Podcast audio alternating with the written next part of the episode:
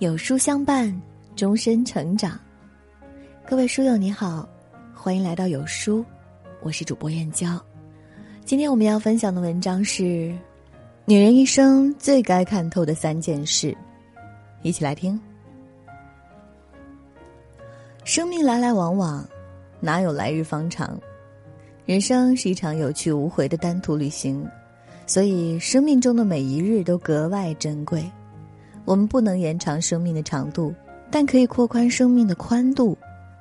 清醒的女人和糊涂的女人过的是不一样的人生。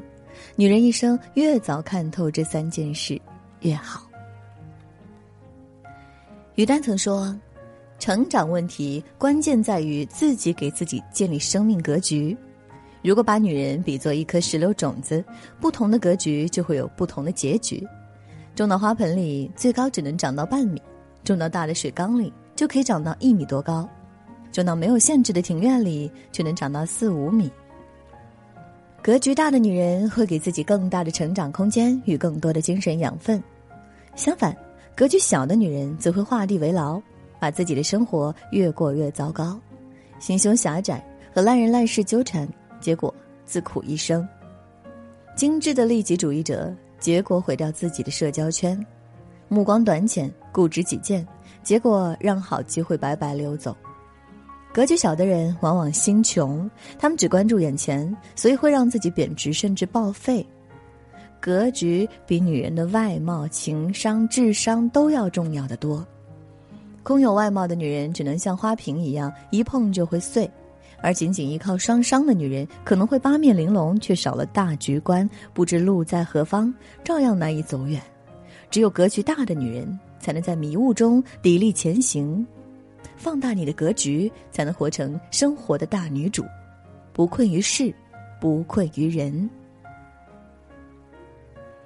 年龄两个字一直是女人密切关注的话题。女人都惧怕变老，可是岁月是公平的，她会用同样的步伐在每个人面前度过。不同的是，有些人会随着岁月变老。而有些人反而会越活越年轻，年轻力与少女感其实与年龄无关。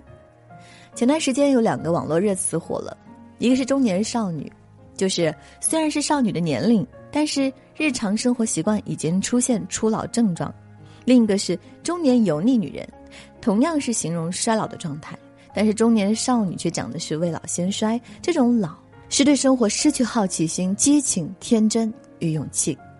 与这种未老先衰相对应的，还有一种逆龄生长，走出半生，归来依旧是少女。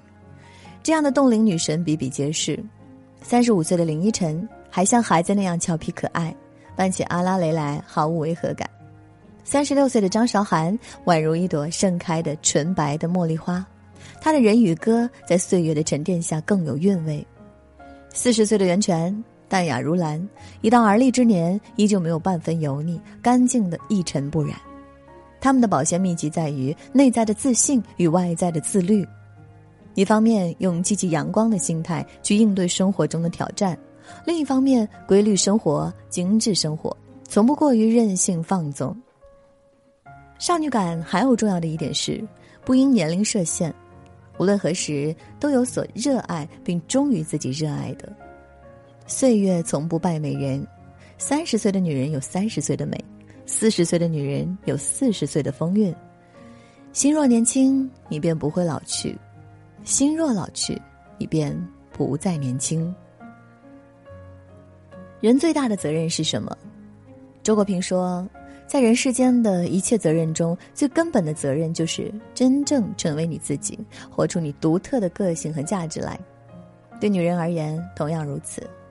女人的人生不是为他人而活，而是为自己而活。悦人不如悦己。杨澜曾采访过当当网的创始人俞渝，其中一段话发人深省。杨澜问：“你最不自信的地方在哪儿？”俞渝：“长相。”杨澜：“为什么随着年龄的增长，你反而越来越自信，越有气质和光芒了呢？”俞渝：“接受自己。”的确如此，接受自己是悦己的第一步。一个不接受自己的人，何谈欣赏自己？只有放下对自己的芥蒂，不自卑，不强求，不遮掩，才能发现自己的闪光点。女人为了守住一段关系，把所有的幸福寄托在其中，一而再、再而三的舍弃滞后自己的需求与愿望。可是人与人之间的关系不可预测，恋人关系、夫妻关系、亲子关系，总有不和或是断裂的那一天。一旦某个关系出现问题，你付出的越多，幸福就越容易随之分崩离析。所以亚里士多德说：“人这一生可以锤炼的，只应是自给自足的幸福。如果达不到这样的状态，你的痛苦永远没法拯救。取悦自己，自给自足的幸福才不会随着外界的变化而改变。悦己的人才配拥有人生最高级感的幸福。”悦己，才是人生的高配。